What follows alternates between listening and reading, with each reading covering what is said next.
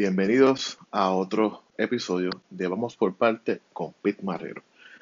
Esto es un episodio muy lamentable. Eh, prácticamente esta semana, luego del podcast del domingo pasado, Rusia invade a Ucrania. Y el dolor y el sufrimiento de niños, niñas, jóvenes, adultos, viejitos, hombres, mujeres, animales, toda una comunidad internacional sufriendo, porque la guerra es el arte de la decepción. Es muy lamentable que haya llegado a esto, pero hablando de la invasión rusa, antes de la invasión rusa sucedió algo. Sucedió algo bien importante, la Duma, que es el parlamento ruso. Y fue un discurso que dio Vladimir Putin, eh, que les estaré leyendo. Lo tengo traducido en español. Y estaré haciendo unos comentarios según vaya la lectura. Es un poco extenso, son siete páginas. Así que vamos por parte. He decidido llevar a cabo una operación militar. Así es que Vladimir Putin empieza su discurso. Para Estados Unidos y sus aliados, esta es la llamada política de contención rusa. De dividendos geopolíticos. Y para nuestro país, esto es la última instancia en cuestión de vida o muerte. Una cuestión de nuestro futuro histórico como pueblo. Y eso no es una exageración, es cierto. Esta es una amenaza real, no solo para nuestros intereses, sino también para la existencia misma de nuestro Estado, para su soberanía.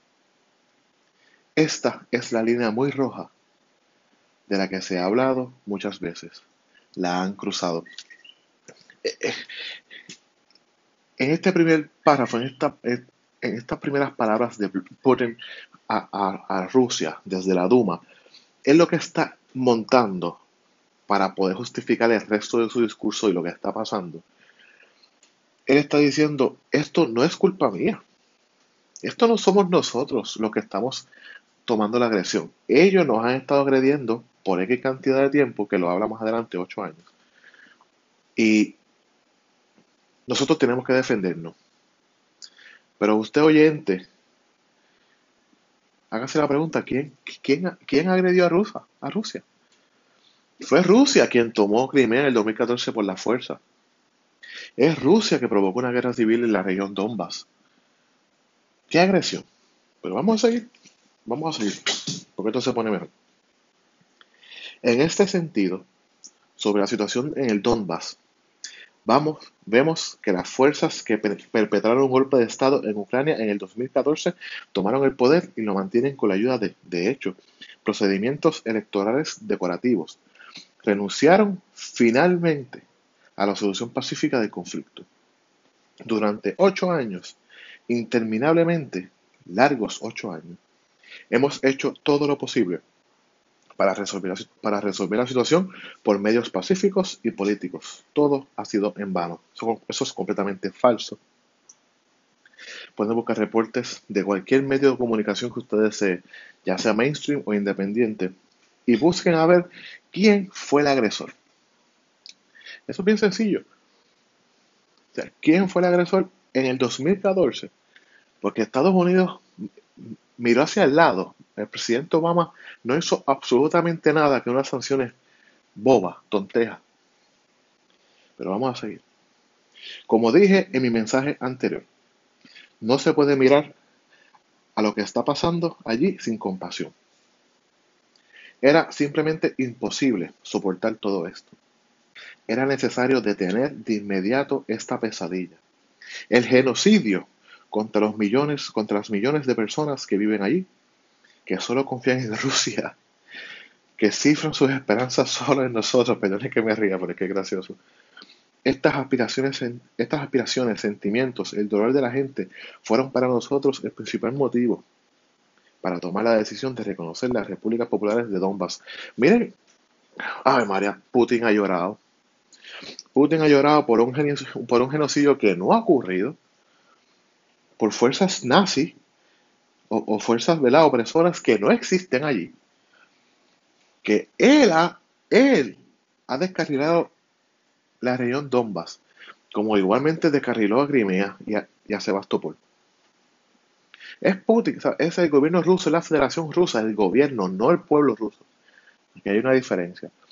Putin, la Duma y todo lo que compone el Kremlin son unos autoritarios neoimperialistas, que lo hablé en unos episodios más adelante, que este es el principio del neoimperialismo. Y vamos a ver lo mismo en China, en un par de años, maybe 2023. Putin diciendo que le duele lo que ha pasado en la región Donbass, pero él es el que lo provoca. Seguimos. Creo que es importante enfatizar los principales países de la OTAN, el cuco de, Putin, de la OTAN, para lograr sus propios objetivos, apoyan en todo a los nacionalistas, extremistas y neonazis en Ucrania, quienes a su vez nunca perdonarán a los residentes de Crimea y Sebastopol por su libre elección, la reunificación con Rusia. En el 2014, una vez Putin entra a Crimea y a Sebastopol, forza un referéndum y tuvo unos números estúpidamente grandes. Y luego de ese día, sin, muy poca resistencia, Crimea forma parte otra vez de la Federación Rusa. Pero miren esto, él acusa de nacionalistas, extremistas y neonazis a personas que no hicieron nada por defenderse. Putin, Rusia, entra a Crimea, casi sin oposición.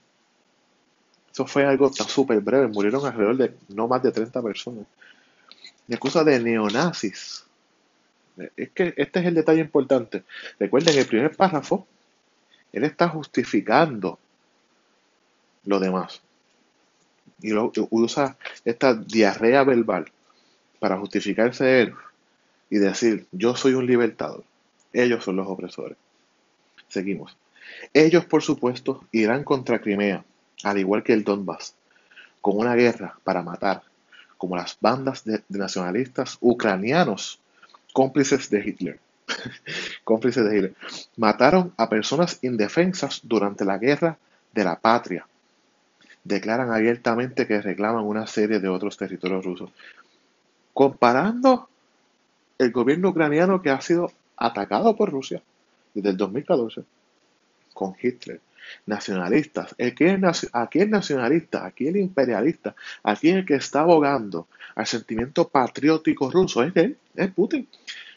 Este, Zelensky no ha hecho ningún pronunciamiento nacionalista más allá de defender. Una vez fue invadido la, eh, semana pasada.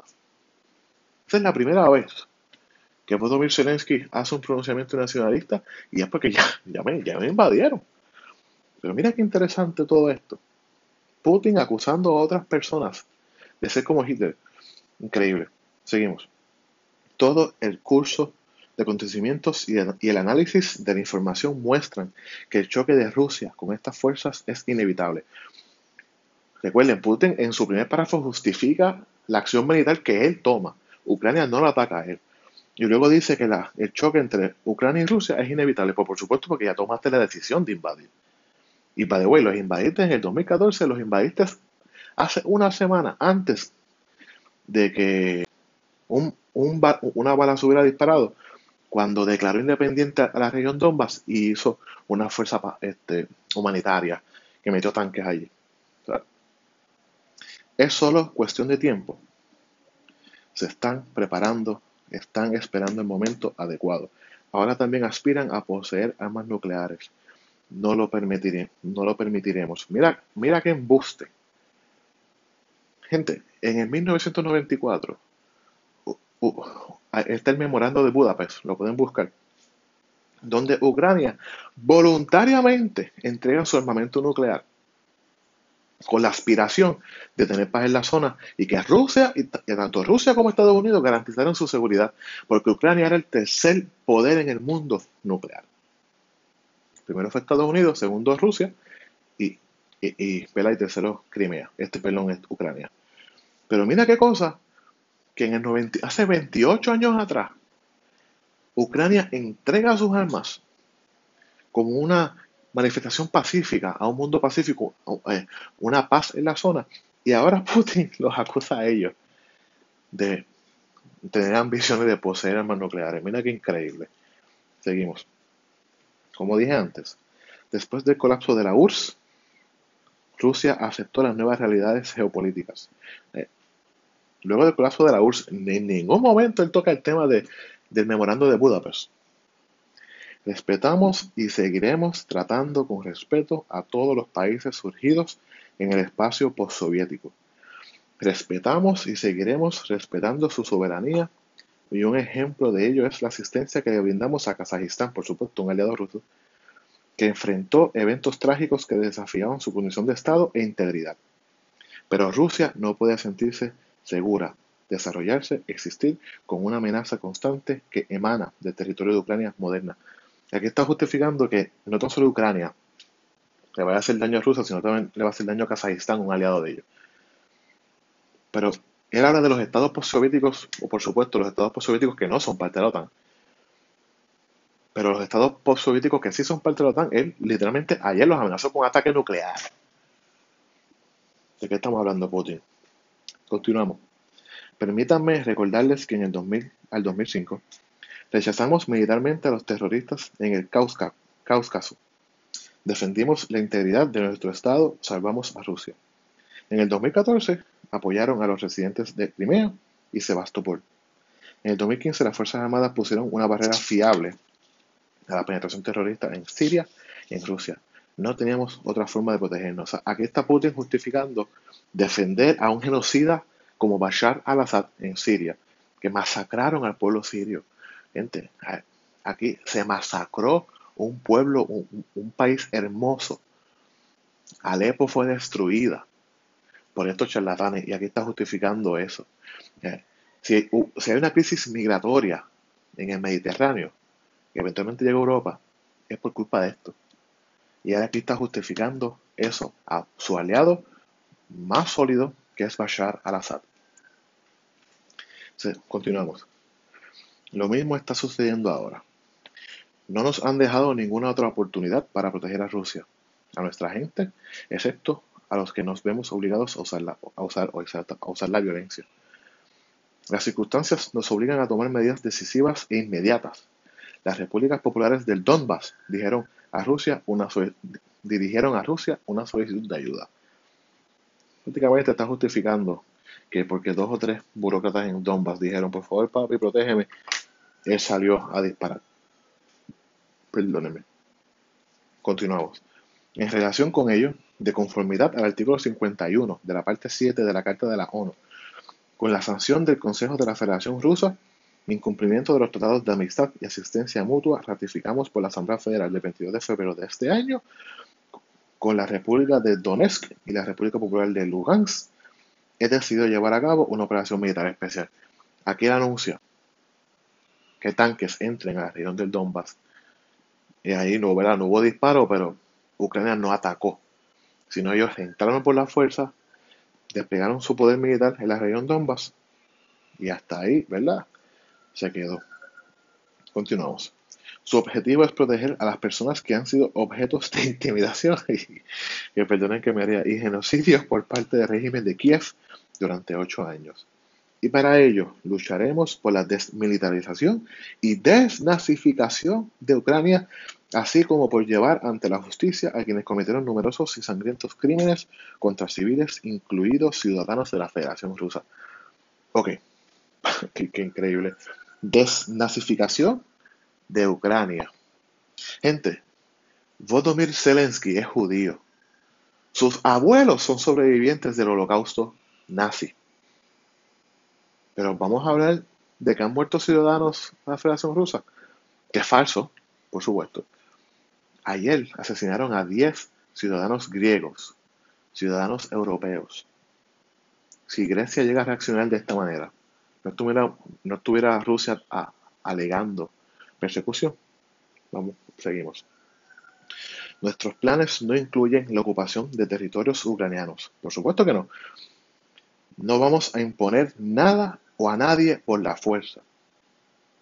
Al mismo tiempo, oímos que recientemente en Occidente se pronuncian cada vez más palabras acerca de los documentos firmados por el régimen totalitario soviético que consolidan los resultados de la Segunda Guerra Mundial y ya no deberían cumplirse. Bueno, ¿cuál es la respuesta a esto? Miren qué interesante, dice que no quieren ocupar territorios ucranianos, pero en el segundo día de la invasión formal de Rusia a Ucrania, atacaron Kiev. Tengan presente que él solamente está defendiendo la región Donbass. Pero el segundo día de que los tanques y los soldados estuvieran disparando a mansalva a civiles, atacaron a Kiev, que es la capital, que está al otro lado de la región Donbass. Mentirosos, por supuesto que sí. Seguimos. Los resultados de la Segunda Guerra Mundial, así como los sacrificios realizados por nuestro pueblo en aras de la victoria sobre el nazismo, son sagrados. Aquí está aludiendo a la memoria histórica rusa de que recuerden que nosotros peleamos contra los nazis. Nosotros le ganamos a los nazis. Y continuamos. Pero esto no se contradice con los elevados valores de los derechos humanos y libertades basados en las realidades que se crearon hoy durante las décadas de la posguerra. Tampoco anula el derecho de las naciones a la autodeterminación, consagrado en el, artículo 1 de la Carta de la ONU. Permítame recordarles que ni durante la creación de la URSS, ni después de la Segunda Guerra Mundial, a las personas que viven en ciertos territorios que forman parte de Ucrania moderna, nadie preguntó cómo quieren organizar sus vidas. Nuestra política se basa en la libertad, la libertad de elección de todos para determinar de forma independiente su propio futuro y el futuro de sus hijos. Consideramos importante que este derecho, el derecho a elegir, pueda ser utilizado por todos los pueblos que viven en el territorio actual de Ucrania, por cualquier que lo desee. Aquí lo que he estado viendo es que en la Primera y Segunda Guerra Mundial, tanto Joseph Stalin como, como Vladimir Lenin hicieron unas concesiones de territorio a lo que es hoy Ucrania. Y prácticamente lo que está diciendo es que él, quiere como que reconfigurar eso y regresar a los acuerdos originales donde todo eso era parte del imperio ruso. Continuamos. En este sentido, hago un llamamiento a los ciudadanos de Ucrania. En el 2014, Rusia se vio obligada a proteger a los habitantes de Crimea y Sebastopol de aquellos a quienes usted mismo llama nazis. Los residentes de Crimea, Sebastopol, eligieron estar con su patria histórica, con Rusia. Y lo apoyamos, repito, Simplemente no podemos hacer otra cosa.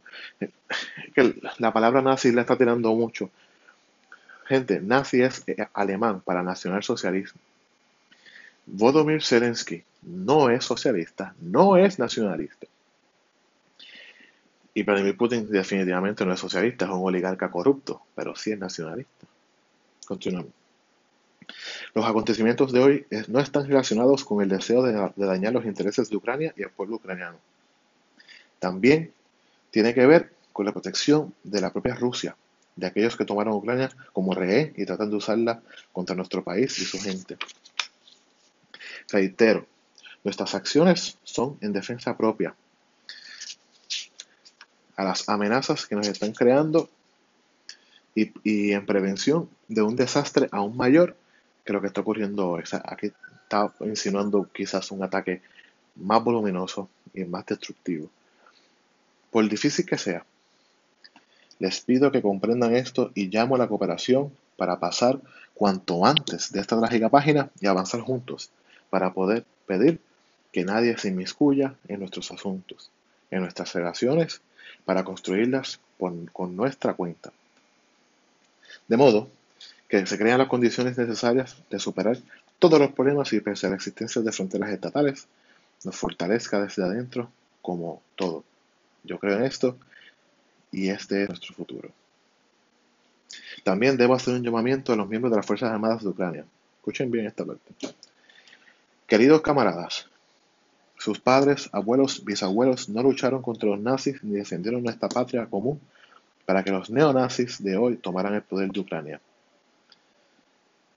Ustedes, ustedes juraron lealtad al pueblo ucraniano y no a la Junta Antipopular, que los está saqueando con ellos burlándose de su pueblo. Aquí lo que está tratando Putin es la famosa táctica de dividir y vencer. Eh, vuelve a acusar a, Ucrania de, neonazi. increíble. Y, y sigue con su táctica diciendo que no obedezcan a las órdenes criminales. Los insto a deponer de inmediato las armas inmediatamente e irse a casa. Me explico. Todos los militares del ejército ucraniano que cumplan con esta exigencia podrán abandonar libremente la zona de combate y regresar con sus familias. Una vez más, enfatizo con insistencia, toda responsabilidad por, una posible un posible derramamiento de sangre recaerá enteramente en la conciencia del régimen que gobierna el territorio de Ucrania. Que el territorio de Ucrania no lo reconoce como país hermano vecino, como un mero territorio. Ahora, algunas palabras importantes, muy importantes diría yo, para aquellos que puedan verse tentados a intervenir en los acontecimientos en curso. Estas amenazas es directamente a, Europa, tanto la OTAN como a los Estados Unidos, como a los Estados Unidos y Occidente, que nos incluye a nosotros. Quien intente ponernos obstáculos y más aún crear amenazas para nuestro país, para nuestro pueblo, debe saber que la respuesta de Rusia será inmediata y, acaerá consecuencias que nunca han experimentado en su historia. Estamos listos para cualquier desarrollo o acontecimiento y que sean adoptadas las decisiones necesarias al respecto. Espero que me escuchen es una amenaza directa a Occidente de que no se metan en lo que no le importa o va a haber un ataque nuclear. Eso es lo que este está diciendo. Más adelante, otro podcast explicaré por qué esto es un bluff y por qué los Estados Aliados esperaron hasta el viernes, hasta, hasta ayer, perdón, sábado, eh, para sacar a Rusia de la SWIFT. Eso es un tema complicado. Pero en esta parte le va a hablar a, su pueblo ruso. Le va él le dice, queridos ciudadanos de Rusia, el bienestar la existencia misma del Estado y pueblos enteros, su éxito y viabilidad, siempre tienen su origen en el poderoso sistema de raíces de su cultura, valores, experiencia y tradiciones de sus antepasados y por supuesto dependen directamente de la capacidad de adaptarse rápidamente a una vida constante a cambio. En la cohesión de la sociedad, en su disposición a consolidarse, a reunir todas las fuerzas para avanzar. Aquí está apelando literalmente el sentimiento nacionalista ruso el, pueblo ruso es un pueblo bien orgulloso y es lo que está haciendo aquí es intentando apelar al, a, ese sentido patrio, al nacionalismo, a decirle, únete a mí para la conquista. Y continúa, siempre se necesitan fuerzas, siempre, pero la fuerza puede ser de diferente calidad. En el corazón de la política del imperio de la mentira, o sea, contra Estados Unidos, del que hablé al comienzo de mi mensaje, se encuentran principalmente las fuerzas brutas y directas, en tales casos, decimos, si hay fuerza, ¿para qué usar la inteligencia? Pero nosotros sabemos la verdadera fuerza está en la justicia y la verdad que está de nuestro lado. Y si esto es así, entonces es difícil no estar de acuerdo con el hecho de que la fuerza y la disposición para luchar con las bases de la independencia y la soberanía son la base necesaria sobre la cual uno puede edificar de manera confiable un futuro, construir su hogar, su familia y su patria vuelve y le habla a los rusos. Queridos compatriotas, estoy seguro de que los soldados y oficiales de las Fuerzas Armadas rusas, leales a su país, cumplirán su deber con profesionalidad y valentía. No tengo ninguna duda de que todos los niveles de gobierno, los especialistas responsables de la estabilidad de nuestra economía, el sistema financiero, la esfera social, los jefes de nuestras empresas y todos los negocios rusos actuarán de manera coordinada y eficiente. Cuento con una posición patriótica consolidada de todos los partidos parlamentarios y fuerzas sociales. En última instancia, como siempre ha sido la historia, el destino de Rusia está en las manos confiables de nuestro pueblo multinacional. Y esto significa que decisiones tomadas se implementarán, que los objetivos establecidos se lograrán, se lograrán y que la seguridad de nuestra patria estará fielmente garantizada. Creo en nuestro apoyo en esa fuerza invencible que nos da nuestro amor a la patria. Bueno, Putin, te tengo noticias. Aludiste al final del discurso a la historia. Por la historia, a los líderes rusos, ya sean soviéticos, oligarcas como tú, o, imperiales como los zars, que antecedieron a Lenin, a todos, les fue bien mal luego de invadir un país. Le fue mal a Nicolás II cuando invadió Japón. Le fue mal a, a, a los soviéticos cuando invadieron Afganistán. Y les va a ir mal a ustedes al invadir Ucrania. La historia no está de tu lado. Eres un criminal.